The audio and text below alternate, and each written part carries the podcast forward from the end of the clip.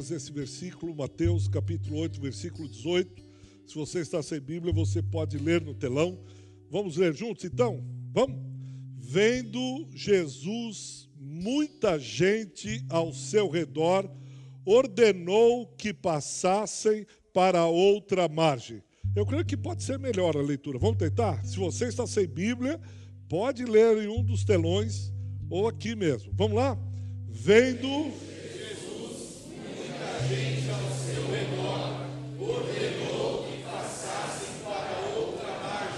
Amém. Pode se aceitar. Existem coisas que, se nós soubéssemos como seria, onde isso tudo ia dar, talvez a gente não faria. Lugares que a gente foi, que se a gente soubesse antes como o lugar seria, nós não iríamos. Passamos por situações, por conflitos, por em alguns lugares que a famosa frase, se eu soubesse que seria assim, você já falou isso? Ou ainda, não acredito que eu estou passando por isso. Não é possível que eu fiz isso. Coisas que parecem não fazer o menor sentido. Parecem loucura. Você faz, depois você diz: por que, que eu fiz isso? Ou, como minha mãe sempre diz, onde eu estava com a cabeça quando deixei o fulano, e vai. Ah, se fosse hoje, naquela situação, você já passou por isso? Ah, se fosse hoje, aquela pessoa me dissesse isso ou aquilo outro, falasse isso, aquilo outro, ela não falaria. Por outro lado, nós só sabemos, temos convicção de que não faríamos porque nós já fizemos. Entendeu? Vou repetir. A gente só tem a plena convicção de que não faria, não falaria, não andaria, não estaria ali ou acolá, porque você já passou e hoje você está nesse lugar que você está porque você passou por aquela situação. Ou seja, você agora já tem uma experiência. A partir daí, você olha e diz: não, não foi uma boa experiência, ou essa experiência é isso, ou aquele lugar aquilo, e aí você não faz mais. Mas você precisou passar por esse momento. Você passou, precisou, necessitou passar por essa situação. E essas situações, elas ocorrem, e na grande maioria das vezes nós não entendemos o porquê. Nós passamos por algumas situações em que elas parecem não fazer muito sentido. Mas depois, quando começam a vir os cabelos brancos, a idade, você começa a olhar e diz: Ah, aham, agora eu entendi. Então era ah, se eu, porque se eu souber, mas você só sabe porque você passou. Você só entende, compreende a razão porque você passou. É mais ou menos isso que nós vamos meditar hoje no capítulo 8 de Mateus. Jesus, no versículo 18, ele diz, nós lemos, né? Para que os discípulos passem para a outra margem. Mas espera um pouquinho. Nós vamos entender o desenrolar da história. Porque você só compreenderá uma parte da história se você ler toda a história. Não adianta você querer compreender partes, fragmentos da sua história. Porque a sua história é um todo. É um todo. E é isso que acontece no capítulo 8, a partir do versículo 1, Jesus cura um leproso. Até o versículo de número 4.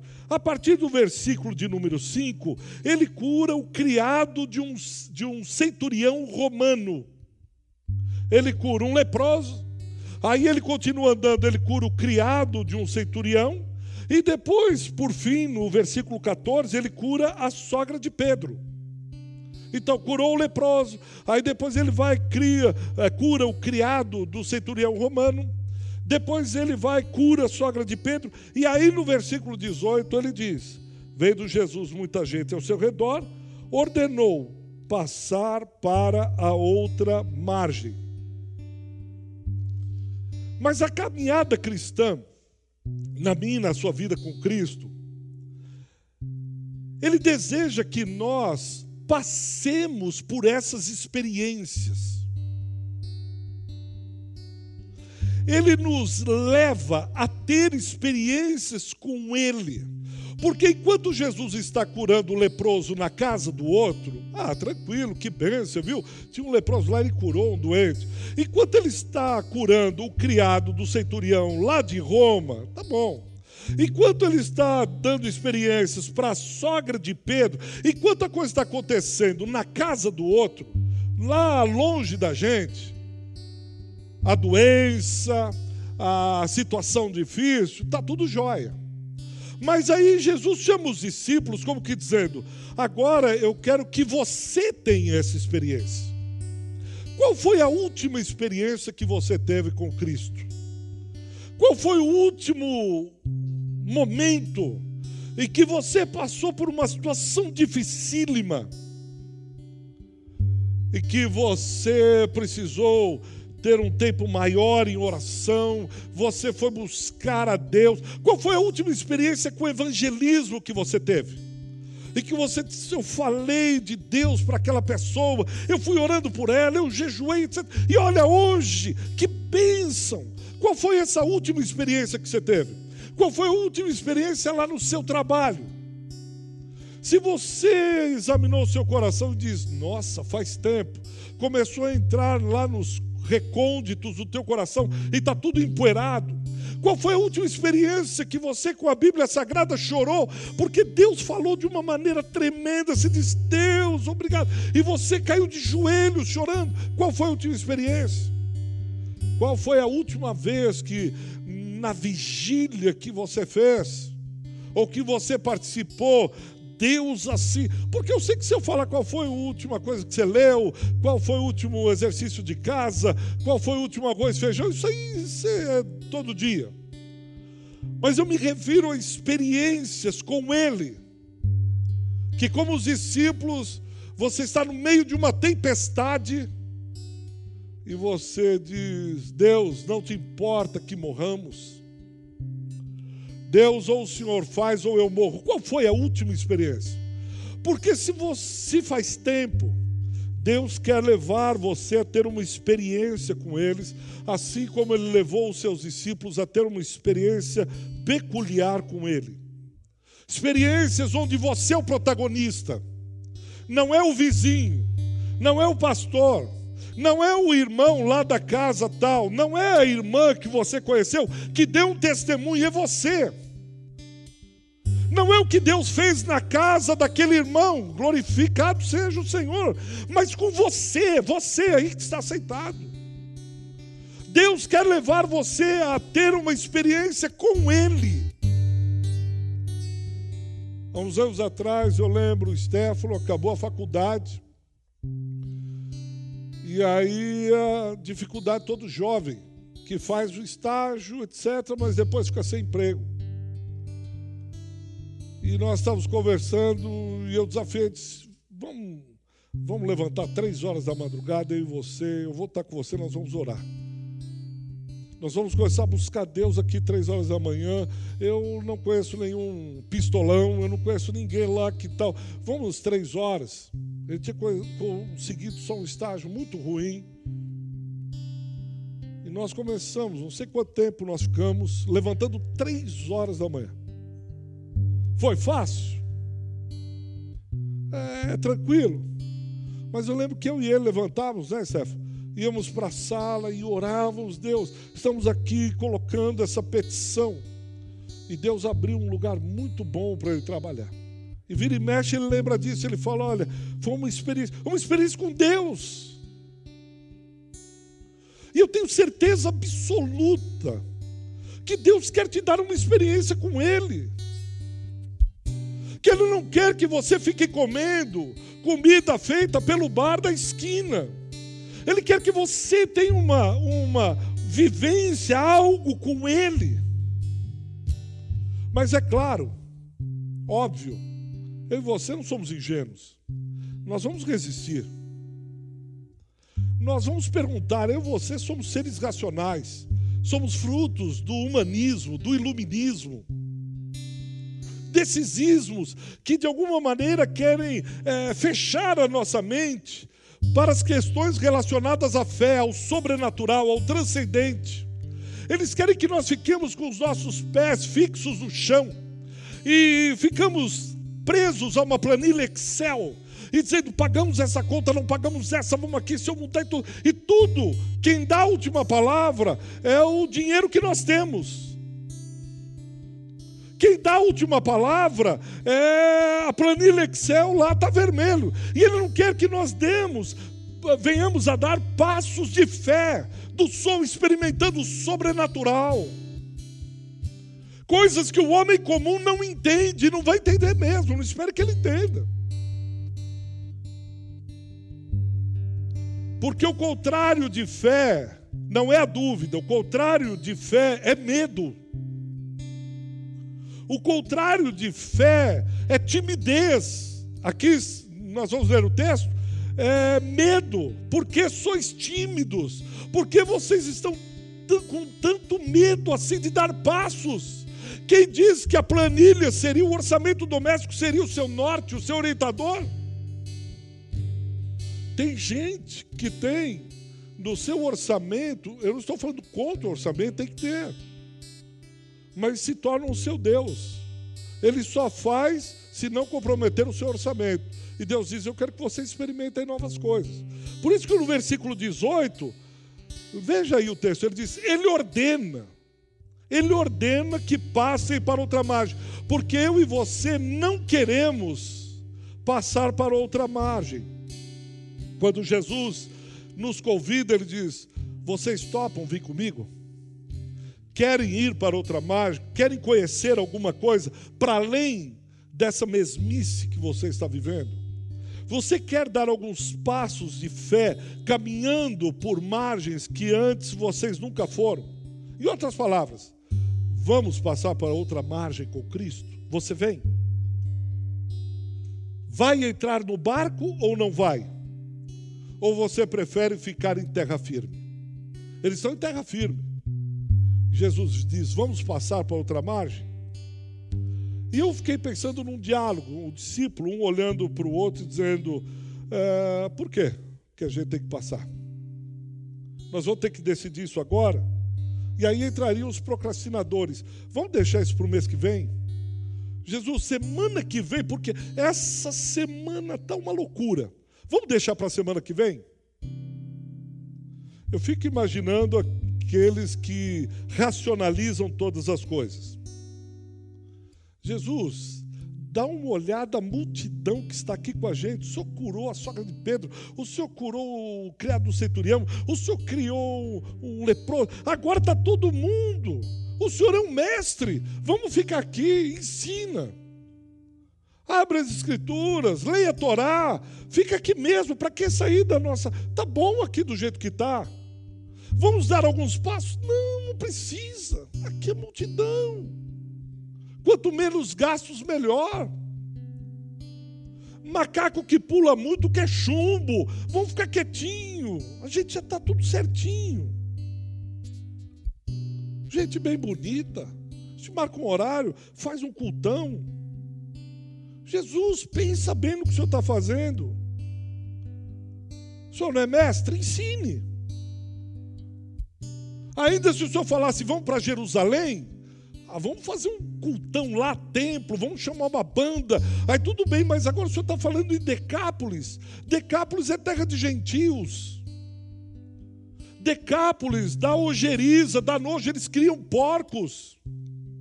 Nenhum judeu em sã consciência quer ir para Decápolis. Decápolis é horroroso. Para que isso? Jesus tenta entender, o senhor tem que partir sempre para o melhor. Agora o senhor está dando passos para trás. Decápolis não é lugar de judeu estar.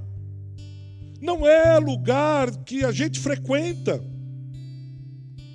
Mas aí um discípulo olha para o outro e diz: é, mas é o chefe, né? Trocar de confraria é, já que o pastor mandou. Vamos trocar, né? Mas eu não queria. Por mim, eu nem iria nessa viagem, nem subiria nesse barco. Porque a gente não quer ser provocado por Cristo, muito menos pelo seu Espírito Santo.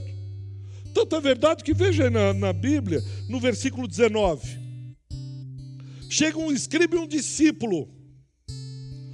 A conversa do escriba no versículo 19: Mestre, seguir-te-ei para onde quer que fores.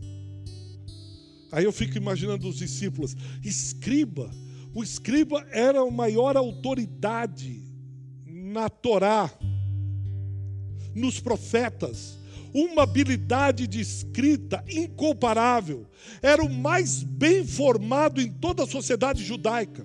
Eu fico imaginando um outro escriba dizendo: Rapaz, agora nós temos um escriba, ele é doutor, esse cara vai arrebentar. E ele vem com uma palavra boa, mestre. Ele reconhece, Rabi, onde o Senhor me mandar, você diz, e ele está disposto aí, olha que bênção. Olha, Jesus, eu achei que o senhor era bom, mas assim o senhor conseguiu conquistar um escriba. Olha a resposta de Jesus. Eu, na hora, diria: Oh Deus, o senhor está enviando aqui um cara bambambam, bam, bam, vai ser muito útil para pro, pro, a equipe e tal. Mas olha, Jesus ele diz: As raposas têm os seus covis, as aves dos céus, ninhos, mas o filho do homem não tem onde reclinar a cabeça. Eu achei interessante isso. Jesus está dizendo assim: olha, o filho do homem, ele não tem, ele é como as raposas, as, até as raposas têm os seus covis. O que, que significa covis para a raposa? Elas têm a sua casa, o seu lugar seguro para onde voltar. Até mesmo as raposas que são más, elas têm um lugar para onde elas voltam, o seu lugar seguro, um lar para chamar de seu. Mas o filho do homem não tem nada disso. A raposa tem um lugar para o seu descanso, a raposa tem o seu lugar para ficar livre de tudo. Mas o filho do homem, aqueles que seguem o filho do homem, não tem nada disso. Mas não só as raposas, as aves dos céus têm seus ninhos. As aves dos céus têm o seu lugar aonde procriar, tem o seu lugar de aconchego, a sua casinha que foi, ela foi com um biquinho e pôs cada galinho, cada raminho, ela construiu, trabalhou a vida inteira para construir a sua casa. Mas o filho do homem não tem essas coisas. Você quer me seguir? Você quer ir comigo nessa jornada? É isso que você está falando? E olha o que Jesus lembra: filho do homem. Filho do homem é um título messiânico. É o nome divino de Jesus, Filho do Homem. É o seu nome judaico, Mateus 9, 27. Seu nome divino, Mateus 8, 29. É o nome que o liga à terra, é o nome que liga Jesus à sua missão aqui na terra. Guarda isso. Filho do homem é o título que Jesus utiliza porque é o que o liga à sua missão. É usado mais de 80 vezes a partir de Daniel 7. Quando Jesus usa filho do homem, ele está usando esse título messiânico, abraçando a sua missão, sua humildade, sua humanidade, seu sofrimento e morte, morte na cruz. Ele diz: raposa tem os seus covis, as aves dos céus os seus ninhos, mas o filho do homem tem uma missão. Você quer subir no barco comigo? O filho do homem não tem onde repousar a sua cabeça.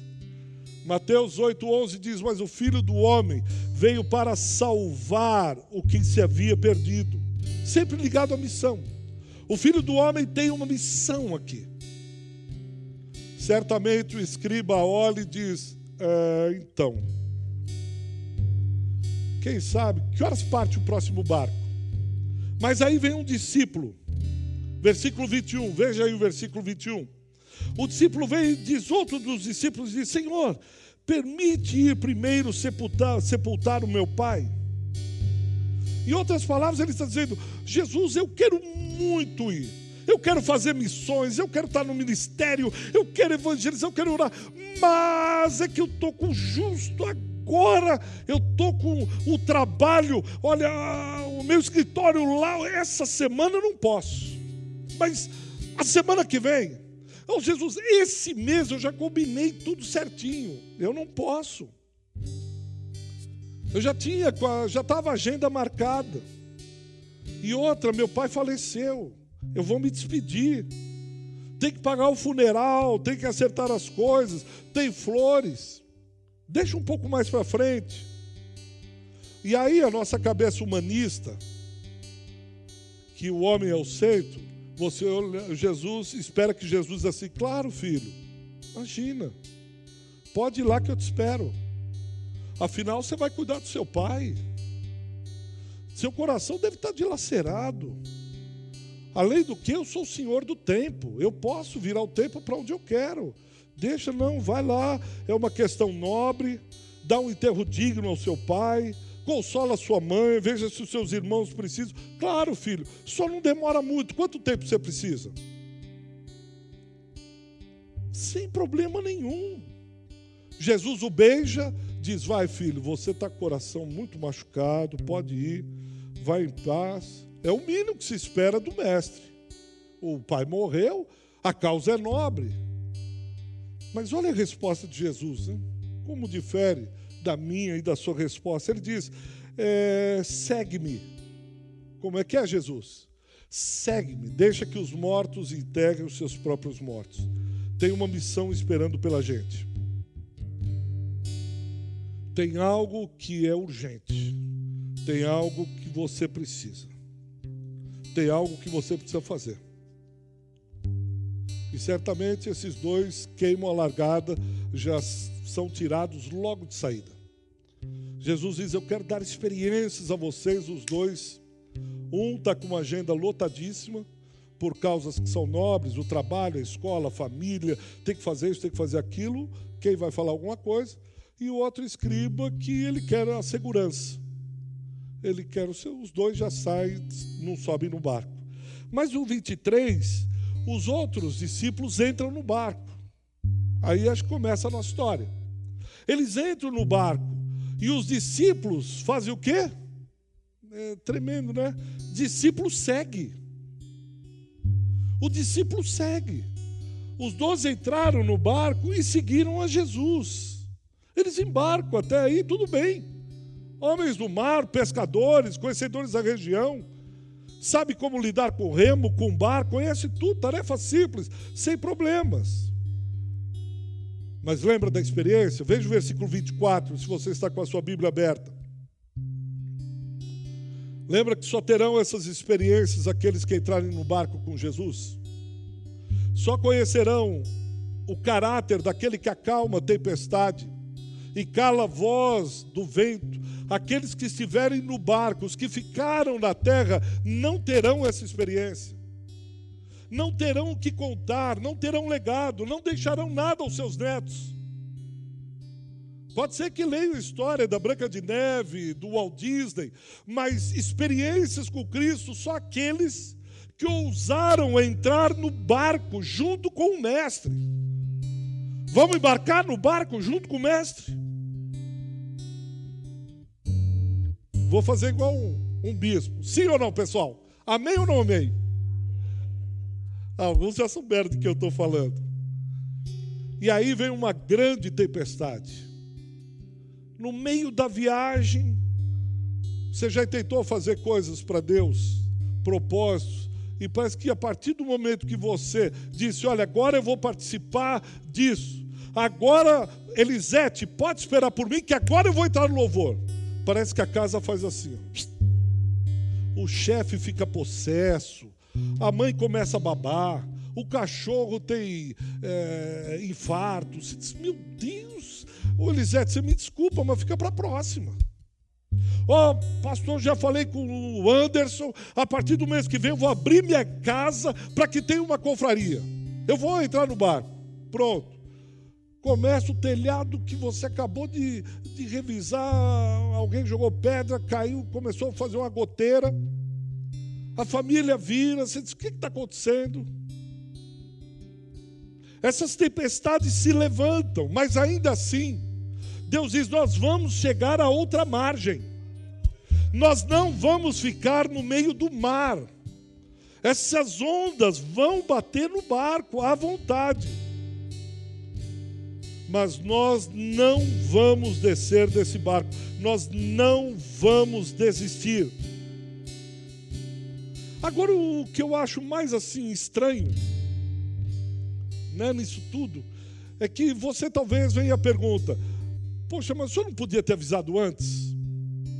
Mas sabe por que Jesus não avisa? Porque se ele avisasse, você não entraria. Deixa eu dar um exemplo. Imagine que você vai fazer, sonhou com uma viagem pós-pandemia, se dizia a viagem dos sonhos tal. E você entrou no avião. E depois entrou o piloto, o aeromoço e todos eles com um paraquedas às costas. Você olha e diz, que estranho, será que mudaram as regras agora? É, eu sempre viajei, mas o piloto nunca usa paraquedas. Só que você olhou e diz, rapaz, é o irmão João lá da igreja. Eu não sabia que ele era piloto agora. Ele cuidava lá da administração da igreja e tudo. Agora ele é piloto de avião. Aí você, ô oh, João, você lembra de mim? Você lembra, você começa a conversar rapidamente. E você diz, João, já que a gente é amizade, por que, que você está com paraquedas? Ele falou, irmão, eu estava orando essa noite.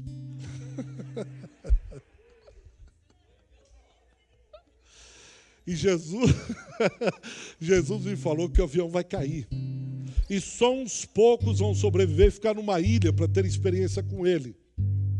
Eu acho que é, Deus aqui está com você também avisando. Eu pergunto, você embarcaria?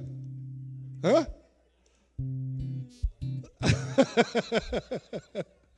você embarcaria? Está vendo? Às vezes Jesus quer te dar uma experiência que o seu avião e você ia testemunhar na igreja, o avião caiu. Deus me resgatou porque tinha um propósito. Eu fiquei numa ilha e lá tinha uma tribo que ninguém alcançou. Eu comecei a falar de Jesus, ganhamos a tribo, eram tudo pentecostais, eles começaram a ser batizados do Espírito Santo e tal. E você ia falar, você não vai. Por isso que muitas vezes Jesus não avisa, porque ele sabe da gente. Ele diz: é melhor eu ficar quieto, porque se eu te avisar, você não vai. Não vai fazer sentido. Você vai começar a perguntar: Jesus, por que nós não ficamos em Cafarnaum? Ô Jesus, por que nós não fomos? Sei lá, quem, quem planejou essa viagem? Do jeito que a gente é? O, o que está acontecendo aqui? Agora imagina a cena: o barco quase afundando, caos total. Aí alguém pergunta: quem que planejou essa viagem? Aí um lá, foi Jesus. Quem? Jesus. Quem que planejou? Quem fez? Foi Jesus. Cadê o pastor? Cadê o chefe? Cadê o líder? Aí alguém aponta, ó. O que, foi? Lá na popa. Você vai na popa, ele está babando, dormindo. Você diz, a gente está quase morrendo. Faz sentido para você? O que, você falaria desse pastor, desse líder? A casa pegando fogo e o líder dormindo. O que você falaria quando ele acordasse? Miserável é, faça alguma coisa, mutre, alguma, é, o que, que, que é isso? E para piorar a cena, quando você o acorda, porque o barco está ah, quase afundando, ele ainda te dá uma bronca. Oh, covarde! Você não tem fé! Você diz, ah, ah, quer dizer, o senhor pega no sono agarrado no travesseiro, eu aqui, a gente quase morrendo, a gente acorda, quebra o galho de te acordar, e agora você ainda briga com a gente? Eu sou cabeça e não sou cauda, não fala assim comigo não. Eu sou crente há muito tempo, não é qualquer pastorzinho que vai falar comigo assim, não. O senhor que deveria ter. E aí você começa a dar uma exortação em Cristo. Não era o momento de dormir, não era o momento de ir para Decápolis, não era o momento disso, deveria ter feito diferente, não poderia mexer com as confrarias, ah, isso está muito cedo, aquilo. E você diria tudo aquilo que, de como organizar uma viagem. Mas lembra, Jesus tem para ensinar, mas a gente é, precisa discernir a tempestade. A gente precisa discernir, entender o que Deus está fazendo no nosso casamento, o que Deus está fazendo na nossa família. Qual é o projeto de Deus na nossa vida? Por que, que Ele nos colocou, permitiu que fôssemos junto com Ele nessa, nessa coisa toda estranha aí? Jesus está querendo ensinar os seus discípulos. E quando ele se levanta e diz: Vocês são tímidos, ou seja, vocês estão cheios de medo, versículo 26. Por que, que vocês são tão medrosos, homens de pequena fé? Por que, que vocês estão com tanto medo? Eu não disse que queria ter uma experiência com vocês. Vocês não entraram no barco, vocês não confiam em mim. Enquanto eu estou curando o leproso, vocês estão batendo palma. Estou curando a sogra de Pedro, todo mundo faz joinha. Mas agora chegou a tua hora, o teu momento, a tua vez de passar por essa situação. É você o leproso, é você a sogra de Pedro, é você o criado do centurião. É a tua vez agora de ter experiências com ele. Por que Jesus fala acerca do medo dessa gente? Lembra do versículo 18 que nós lemos? O que é que lembra? Nós lemos juntos. O que, que Jesus falou para os discípulos? Nós vamos para outra margem. Jesus confiou algo a você? Vá em frente. Não pare, porque você vai chegar a outra margem. Pastor, mas o que, que ele está querendo ensinar? O que, que tem a ver a tempestade com a fé? Simples, pastor, o senhor não sabe? O que, que é? Ora, eles deveriam levantar, estender a mão e acalma a tempestade, é quieta, eu te amarro em nome de Jesus, tempestade, volta para dar onde você saiu. Não, isso não tem, senão todos nós deveríamos sair por aí acalmando tempestade. Você imagina o tsunami? É por meia dúzia de cristãos com a mão para cima e dizer: tsunami, vai para trás agora, eu te repreendo em nome de Jesus, afasta. Aí o tsunami eu creio que não é isso que Jesus está falando. Primeiro, que Jesus está preparando o meio para que eles chegassem ao fim de uma outra maneira. E eles precisam não desperdiçar essas experiências para que cheguem a outra margem. Aí alguém perguntaria, Jesus, mas a gente não poderia arrebatar a gente e a gente já aparecer do outro lado? Deus poderia fazer, mas Ele quer trabalhar na minha na sua vida, na nossa fé, na, no nosso caráter, no nosso jeito de ver as coisas.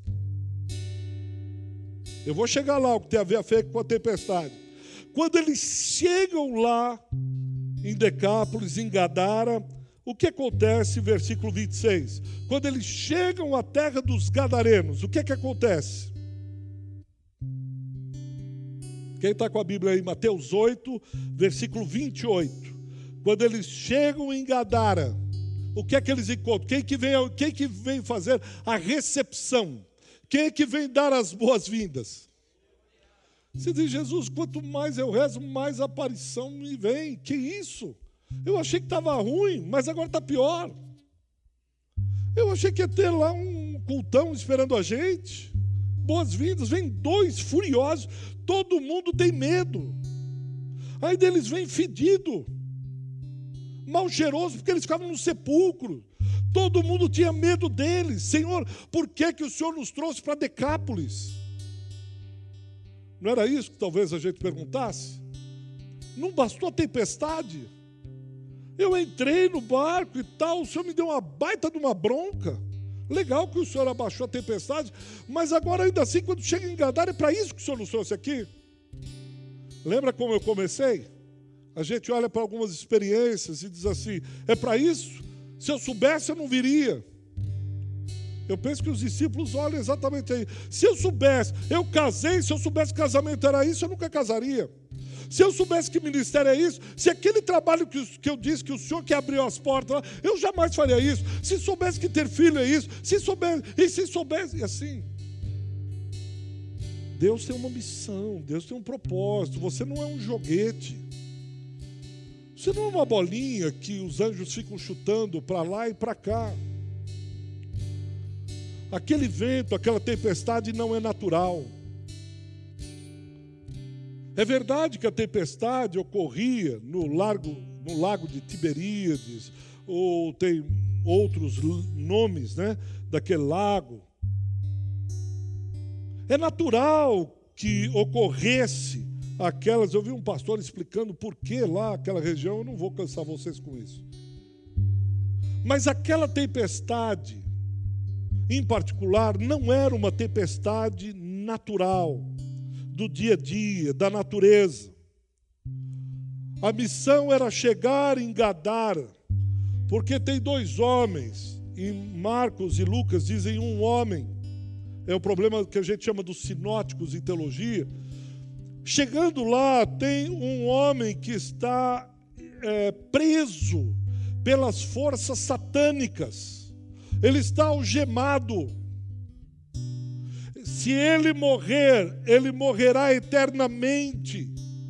Há uma missão e um trabalho de Deus no meio dessa missão, na minha e na sua vida. Aquelas forças das trevas, de alguma maneira sabiam, reconheciam a missão do Filho do Homem e elas tentam impedir, elas tentam barrar, elas tentam interferir, elas tentam frear a ação dos filhos de Deus, a ação dos filhos de Deus que vão cheios do Espírito Santo para libertar a alma dos cativos, dos que jazem em densas trevas. Por isso que as tempestades se levantam. Jesus sabia, porque Ele não é só Senhor da natureza, mas Ele tem autoridade sobre todo o poder, toda a casta, todo o principado satânico. Os discípulos precisam discernir aquela tempestade. Precisam conhecer uma força que eles não estão, é, não têm intimidade em lidar com aquilo. Eles estão com a mente muito racionalizada, muito no chão tudo é questão humana, tudo é questão racional, e Jesus está dizendo: essa tempestade aqui tem a ver com a fé, com gente que tem medo, com gente que não quer se aproximar para libertar, chegar junto de homens e de mulheres que estão presos por essas forças. E você poderia perguntar, eu achei interessante que levantou essa questão, não fui eu, foi o pastor Ariovaldo Ramos ele tem uma frase falando sobre isso e ele diz: Deus, ele preserva a vida dos homens até que os discípulos cheguem. Deus preserva a vida daqueles dois gadarenos. Por quê? Porque esses demônios poderiam fazer o que fizeram com os porcos Jesus, os demônios pedem, podemos ir para os porcos? Dizem, Jesus diz, podem ir, eles vão e jogam os porcos para, o, para as águas ah, e eles se afogam. Os demônios poderiam ter destruído aqueles dois homens, mas Deus preserva a vida enquanto os seus discípulos não chegam. Deus preserva a vida de homens e de mulheres corruptos, bandidos, sanguinários, gente do bem. Até que um discípulo de Cristo chegue e diz: Você precisa abrir a visão, porque há um, algo que transcende a razão, há algo que vai para além dessa vida. Nós estamos falando sobre a vida eterna. Você está amarrado por demônios, habitando entre os mortos, mas Deus quer te dar vida.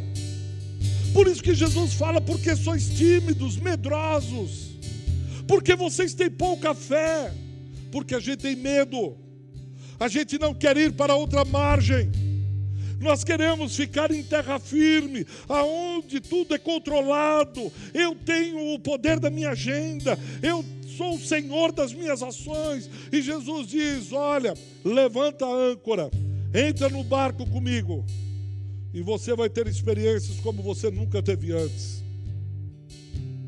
Experiências tão fortes que levaram Pedro a ser crucificado de cabeça para baixo.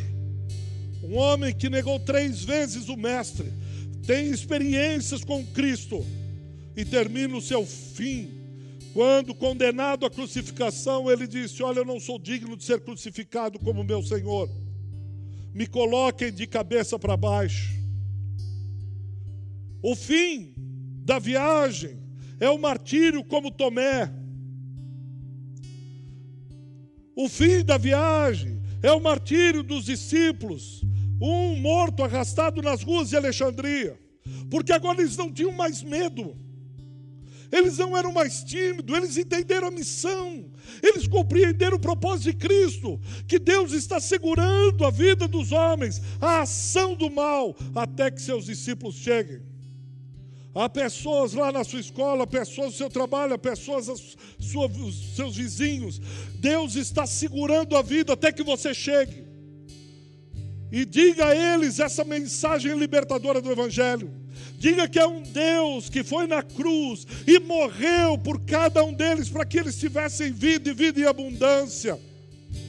Ah, um Deus segurando a morte, segurando o inferno, segurando as hostes infernais, até que você chegue e com autoridade, não com timidez, em o nome de Jesus, não no seu nome Diga espíritos enganadores, espírito das trevas, espíritos das tempestades, saiam agora desse homem em nome de Jesus. Eu te ordeno, pela autoridade que foi dada por Cristo na cruz. Ele ressuscitou, ele vive, e é nesse nome que eu caminho, é nesse nome que eu subo no barco, é nesse nome que eu vou libertar vidas. Essa é a diferença, essa é a missão, esse é o filho do homem. Só que Deus está dizendo para mim e para você: discernam, discernam os tempos, discernam as tempestades, discernam o que está acontecendo ao redor. Deus está alertando a mim e a você para que nós possamos entender essas coisas concernentes ao reino. Por isso você está onde você está. Por isso que as tempestades têm se levantado. Por isso que as lutas têm vindo. Porque eles sabem qual é a missão. Eles sabem o que Deus tem para fazer através da sua vida. Com certeza, vai para além desse mundo. Vai para além de nascer, casar, ter filhos, trabalhar e morrer. Tem muito que se fazer ainda. Há muitos homens e mulheres esperando por você. Eu quero terminar com uma frase de Lewis Carroll, um matemático cristão que escreveu Alice no País das Maravilhas. Ele diz: A única forma de chegar ao impossível é acreditando que é possível. A única forma de chegar ao impossível é acreditando que é possível. Deus crê. A pergunta é: você vai entrar no barco com Ele?